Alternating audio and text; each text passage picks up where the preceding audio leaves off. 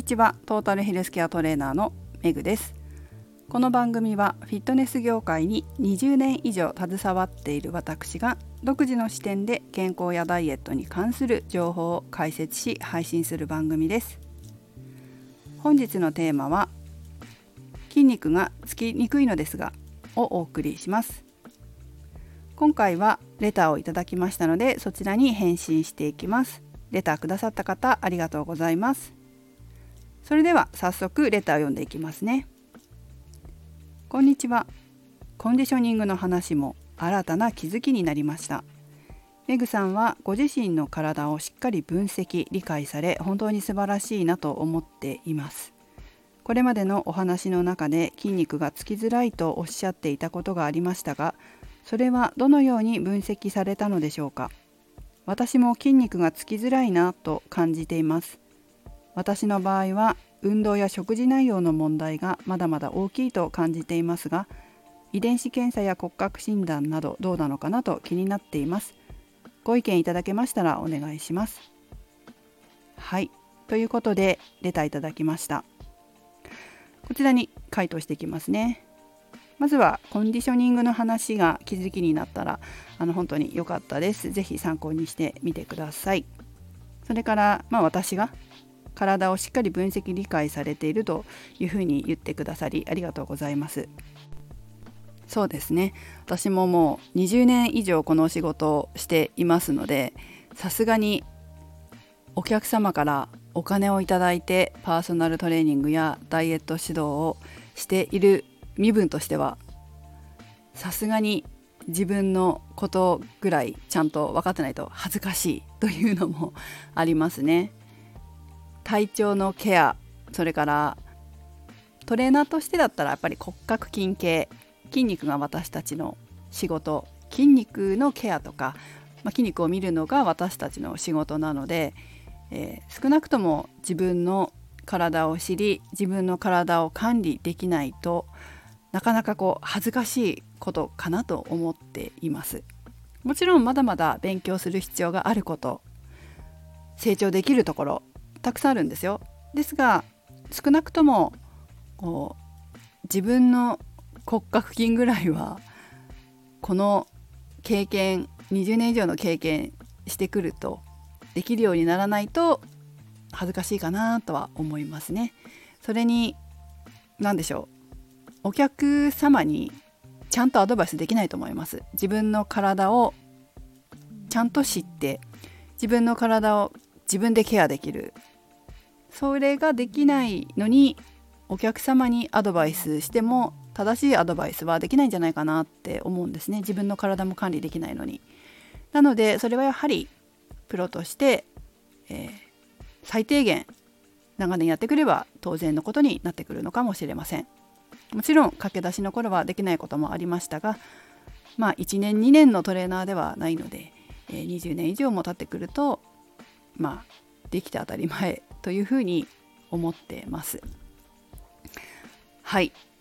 それからですねえーと、筋肉がつきづらいとおっしゃっていたことがありましたがそれはどのように分析されたのかということになりますが、えー、私はやっぱこの仕事の中で感じたことがすごく多いですね。まずはダイエットの指導なんかをしているとお客様に体重体脂肪率のデータを持ってきてもらって分析するんですよ。でその中で骨格筋筋肉量とかもチェックすることがあるんですけども本当にね全然運動してないっていう方とか運動嫌いですっていう方その方と筋肉量を比べると同じぐらいしかなかったりするんですよ。全然運動してないとかあんまりやってないとかね自重でしかやってないっていう方と私すごい結構まあまあ重い重さでトレーニングしてるんですけど同じぐらいの筋肉量なんだって思うとやっぱり私は筋肉つきにくいんだなって思いますね。あとは一番最初にこう筋肉のつきやすさって本当にあるんだなって思ったことはまあ、この放送って700回以上やってるので最初から聞いてないとなかなかわからないかもしれないんですけど結構ね何回も話したりはしてるんですがえっ、ー、とねフィットネスクラブで働いてた時に大学生でアルバイトしてた子がいるんですよ。まあ、何人もいると思うんですけどその中の一人で大学生だからそんなにこうお金を持ってるわけでもなくて3食菓子パンみたいな子がいたんですね。でその3食菓子パンって男の子なんですけど3食菓子パンででプロテインもずっと飲んでるわけじゃないんですよ。飲んでる時もあるけど、まあ、飲んでない時もある、まあ、そのお金の事情とかもあったと思うんですけどその子はねもちろんトレーニングはしてますし大学生でもレッスンとかは持たせてもらえるのでレッスンもしてましたけど3食パシ菓子パンでムキムキだったんですよ。菓子パンしか食ってないのにこの筋肉は何なんだっていう子がいて片や私は本当にきついトレーニングをして、えー、普通の食事じゃ足りずプロテインまで飲んでやっと筋肉がついたタイプなので本当にこう人によって体って違うんだなっていうことを一番最初に実感した出来事ではありました。それから昔あのダイエットには20回3セットの筋トレがいいですよっていうのが流行ったことがあったんですよ。で私もそれ真似してやったことがあったんですね。そっかダイエットには20回3セットかと思って。でやったんですけど20回3セットでも痩せなかったんですよ、まあ、体脂肪が減らなかったっていうのが正しいのかな。それでメニューを変えて筋肉がつくようなトレーニングにしたんです。さっき言ったみたいな、まあ、基本的に8回から12回を3セットやるようなトレーニングにプロテインを飲みました。で30代前半の頃は実は補助つけてトレーニングしてたこともあったんですよ。あれは筋トレにハマってた頃だとは思うんですけど相当ね。補助って知ってます？補助っていうのはあの自分でもうここまでしか上げられない。もうギリギリこっから上に上がんない。あこれベンチプレスの話なんですけどこっからベンチプレスのこのバーベルを持ち上げられないっていうところであと2回ぐらいをサポートしてもらいながら持ち上げる。っていうトレーニングをあんまり女の人はやらないけど男性とかはよくやるんです。その方が筋肉がつきやすいっていうかつくからね効率よく。でそれをやったこともあるぐらいなんですよね。まあそれ筋肉つきすぎてやめちゃったんですけどその時は。でも本当に筋肉をきちんとつけるようになってつけるトレーニングをしてやっと体脂肪が減ってった。というタイプなんですよ。片やさっき話したアルバイトの男の子。菓子パンしか食べてないのに筋肉ムキムキみたいな男の子と同じように私のようにがっつりと筋トレをしてしまったらもう筋肉で体重が増える筋肉で体が大きくなっちゃうっていう女の人もいるんです。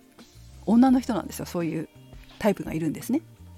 そういう方は走っただけで足に筋肉ついちゃうので走れないんですよ。こういう経験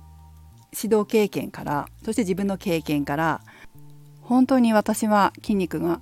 つきにくい方なんだろうなっていうふうに分析しましたまあさすがにこう長い間この仕事をやってくると人の体を見るのでいろんなタイプがまあ、つきやすい普通つきにくい大きく分けたら3タイプですかね、えそんな感じで自分の分析もするしお客様の分析もしています。で、えー、ご質問者様レターくださった方も筋肉がつきづらいですね。で運動や食事の内容の問題がまだまだ大きいと感じてらっしゃるんですね。だから遺伝子検査や骨格診断などはどうなのかなと気になってるというところですけれどもまず遺伝子検査に関しては私もやったことがありますこれも過去に話をしているんですけど結果はあまり鵜呑みにしすぎない方がいいんじゃないかなって思います。と言いますのも私自身は脂質が苦手でえー、筋肉がつきにくいというふうな結果で出てきたんです。で筋肉がつきにくいのはまあそうかなとも思うんですけど脂質に関してはその時にねじゃあ脂肪分を減らそうって思ったんですよ。そして食事で脂肪分をなるべく取らないようにしたんですけど結果どうなったかっていうとかえって脂肪が増えたんですよ太ったんですねそれはどうしてかというと脂肪を減らしすぎたことによってお腹が空いちゃったんです。途中で食事と食事の間にかえってお腹が空いて間食が増えてしまった。その結果太ってしまったという経験があります。それよりも実はむしろ私の肌感覚としては体感覚としては糖質の量によって血糖値が乱高下しますよね。そっちの方が体型に影響を及ぼしているというふうに感じます私は。脂質はそれからあまり意識しなくなったんですよ。食生活でもあむしろ食べるようにしたかな。むしろ適量ちゃんと取る方が空腹にならない。食事と食事の間で変な空腹を感じないのでちゃんと適量取るというふうにしたんです。で逆に血糖値糖質の管理も少なすぎるとダメだしまたダメだしねお腹がすぐ空いちゃってダメだし多すぎると今度はこう眠たくなってぼーっとしちゃうっていうこともあったので一定量取るようにはしてますだから検査結果云々よりも自分の生活とか環境とか仕事とかそういったことを加味しながら自分に合った脂質の量それから糖質の量タイミングっていうことを考える方が大事かなっていうふうに思ってるんです。だから遺伝子検査はしたけどあんまり参考にはしなかったですね私は。それだけじゃないと思うので遺伝子だけが体に影響を及ぼしているわけではない。これは結構何でもそうですよね。老化とかそういったことも遺伝子だけではないです。環境による影響も大きいです。だからしてもいいと思うけれども結果を鵜呑みにしすぎない。しすぎなければいいんじゃないでしょうか。そこしか見えなくなっちゃうタイプの方っていらっしゃるじゃないですかもう検査結果してこのデータが出たらもうそれなんだ私はみたいな感じの人そしてそれを言い訳に食べるという人もいるかもしれませんなのでそういうタイプの方はやらない方がいいんじゃないっては思いますね。それよりも自分の体を知ることの方が私は大事な気がします。そしてもう一つ骨格診断の件ですね。骨格診断はえっ、ー、とあれですよね。ナチュラルとかストレートとかウェーブとかのやつですよね。これは食べ物だったり運動だったり直接健康に害を及ぼすものではないのかなと思うので反対はしません。反対はしないしむしろやっていいんじゃない？やってみるといいと思うよっていうふうには思います。ただ前提は結果を鵜呑みにしすぎて、えー、これしか見えなくなるっていうタイプの方はまあおすすめしないっていうか気にしすぎちゃうようであればやらない方がいいんじゃない？何事もそうですけどそう思いますね。まあ、むしろそういった方はどちらかというと気にしすぎてしまう生活を直すことの方がもしかしたら優先順位高いかもしれませんけどそうじゃなくて、まあ、直接健康に害を及ぼすものでもないし、えー、意外と見た目ってって大事じゃないですか。そういった面では骨格診断はまあやってもいいんじゃないかなっていうふうには思います。私自身は直接骨格診断をしてもらったことはないんですがカラー診断はしてもらったことがあるんですね。でカラー診断は2回してもらったんですけどどちらも同じ結果は出て、えー、服を選ぶ時にこう迷わなくなったりとか余計な時間を使わなくて済むようにはなりました骨格診断は診断はしてもらったことはないけど講座を受けたことはあって、えー、なんとなく自分の服を選ぶ時の参考にしてるんですけど最近特に気づくようになったのはその自分の自分の良さを消す服ってあんだなあるんだなっていうことなんですよ。自分の良さを消してしまうようなサイズ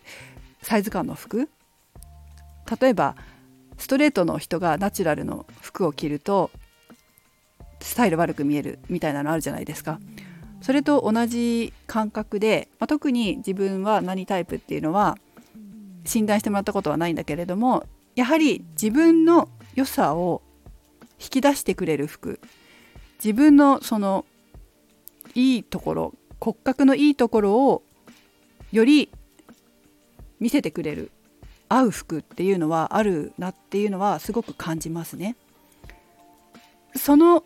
服を選ぶ際にやっぱり自分に似合う服を選びたいじゃないですか。よく見せてスタイルよく見せてくれる服っていうのを選びたいですよね。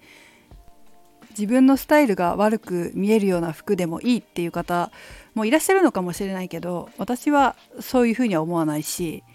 例えば誰かが着てる服を見てああこの人もったいないなって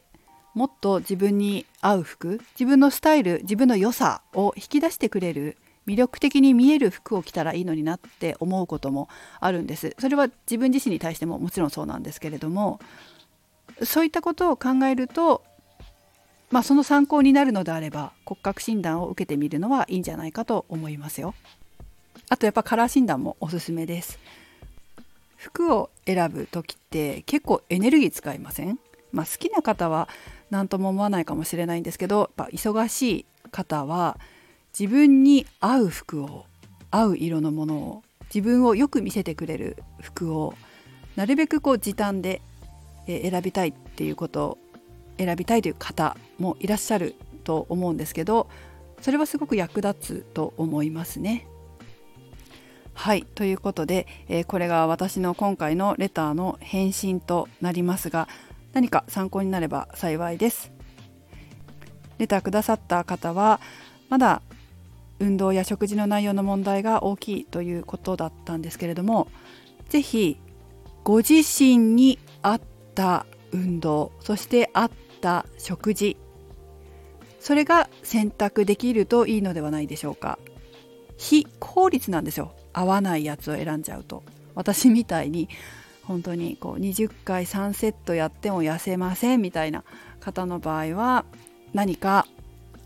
自分の体とトレーニングのメニューが